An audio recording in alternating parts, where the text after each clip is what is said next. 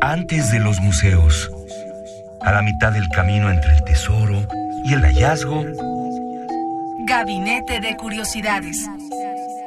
refugio de experimentación, memoria y diversidad sonora. Con las coleccionistas de sonidos Frida Rebontulet y Luisa Iglesias.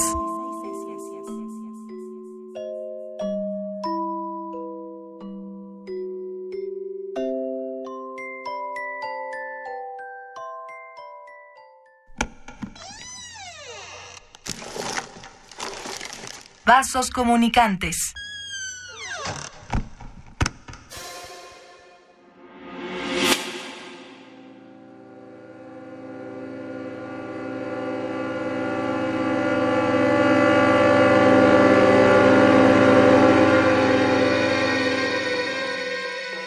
Bienvenidos a Gabinete de Curiosidades, queridos coleccionistas de sonidos.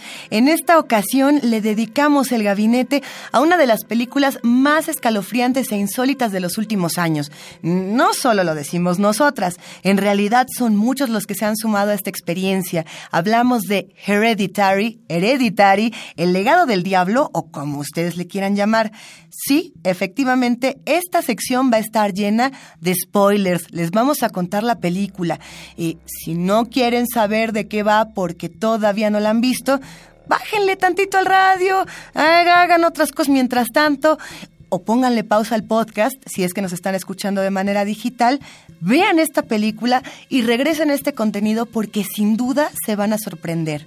Pues bien, Hereditary es una película que algunos dirían que es de terror sobrenatural, mientras que otros dirían que es de terror psicológico.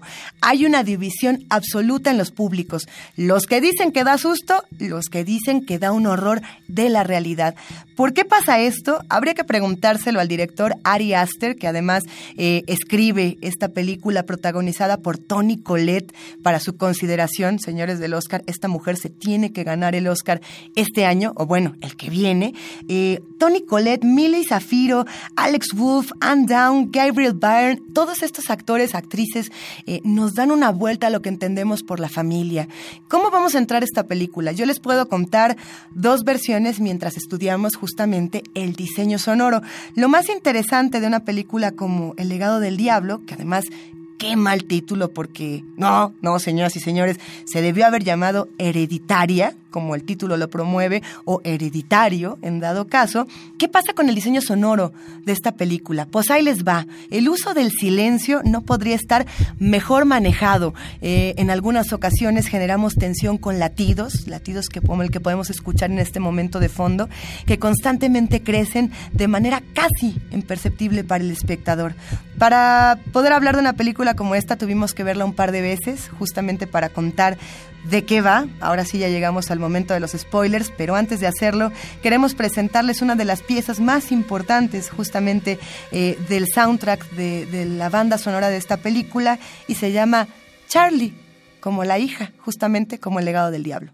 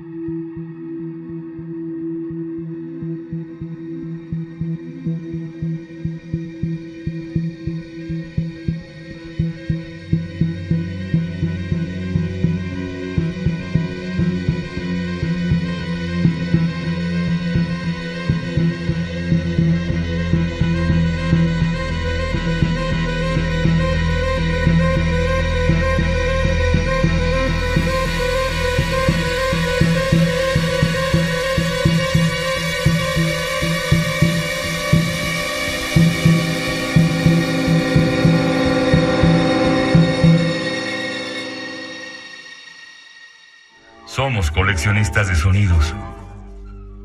Pues ahora sí, entremos en materia. Hay dos versiones para hablar de Hereditary. La primera, que es la que vamos a abordar en este momento, habla del terror sobrenatural.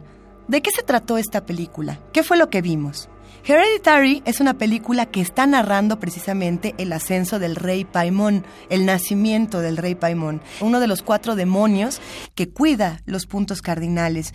Eh, Paimon ha formado parte de distintas mitologías. Hay que conocer el mito para ver esta película. Si no lo conocen, acérquense a la mitología. Por supuesto, muchos van a decir, es que eso es satanismo. Y sí, pero está bueno. Conózcanlo nada más por pura pasión a la literatura.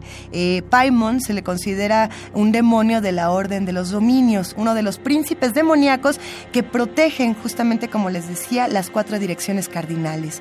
Eh, muchísimos autores se han encargado de hablar de él y es el caso de esta película, en la que desde las primeras escenas empezamos a ver guiños del nacimiento de este demonio o de este rey, depende de cómo lo queramos interpretar. Eh, el collar de la abuela cuando está en el féretro es uno de estos primeros guiños, que también tiene este collar la mamá, eh, la manera en la que Charlie se expresa desde las primeras escenas tras fallecer su abuela, donde nos damos cuenta de que ella sabe, Charlie es la hija de Tony Collette, justamente, ella sabe lo que va a pasar con, su cuerpo, ella sabe lo que va a pasar con su propio destino, y es que justamente Charlie va a ser la nueva acreedora de la personalidad del rey Paimon. Eh, el rey Paimon va a nacer en Charlie, pero hay que decirlo. Eh, el rey Paimón utiliza un cuerpo masculino con cara de mujer. ¿Cómo pasa esto en una mitología o cómo se entiende en el cine?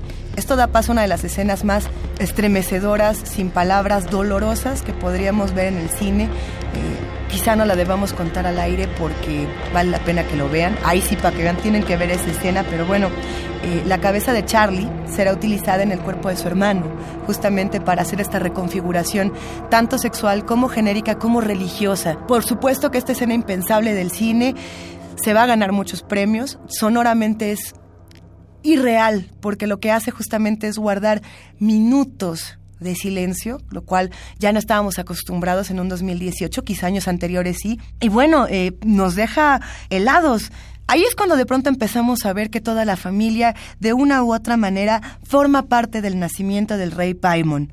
Tienen que ver la película, tienen que involucrarse, por supuesto, con esta mitología, pero sobre todo en este gabinete de curiosidades está la invitación a que disfruten de la banda sonora y a que disfruten de este diseño que se ha encargado de hacer Colin Stetson. Eh, para ello vamos a escuchar una pieza más, vamos a poner más del espacio sonoro de Hereditary con Reborn.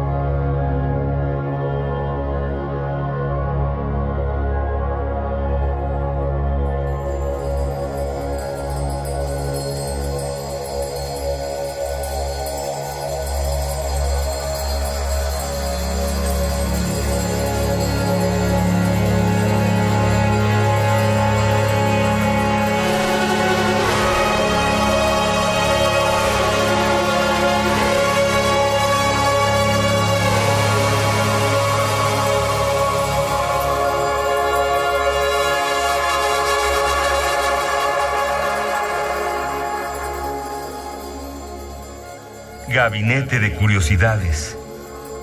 Esta es la segunda interpretación del legado del diablo o Hereditary. ¿Cómo vemos esta película desde el terror, digamos, psicológico? Para muchos de los que vimos esta película, Hereditary no solamente es una película de horror sobrenatural eh, y no está narrando precisamente el nacimiento del rey Paimon. Hay una pausa que tenemos que hacer. Tenemos que imaginar que esta película es una hija bastarda de, de Stanley Kubrick y de David Lynch. Y pensar, como lo hacían en películas como Mulholland Drive, que se tiene que hacer un silencio, que no hay banda y que todo esto es una grabación, que todo esto es una historia que no estamos viendo.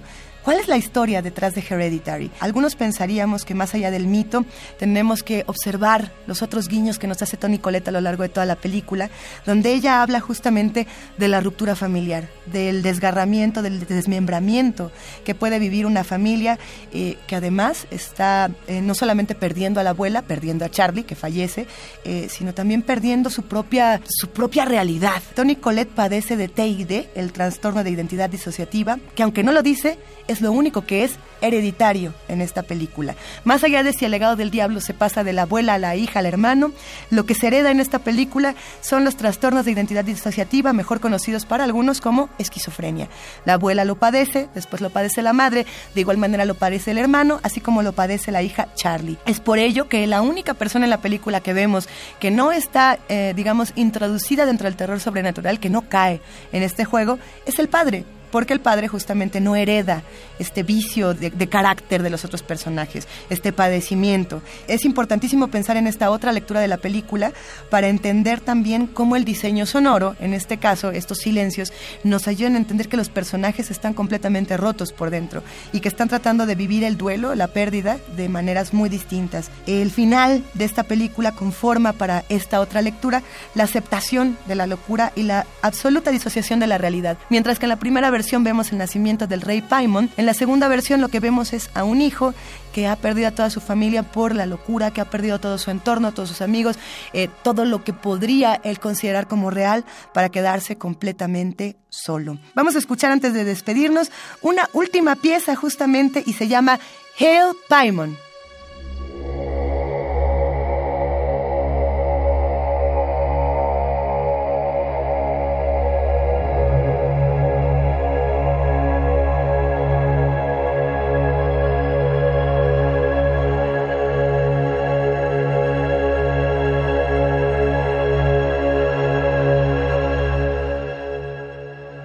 ¿Con qué versión se quieren quedar? Queda la invitación abierta a que nos digan qué opinan justamente de esta película Hereditary. Estamos en arroba gabinete C-bajo en Twitter y tenemos un micrositio para que consulten todos nuestros contenidos en www.radio.unam.mx.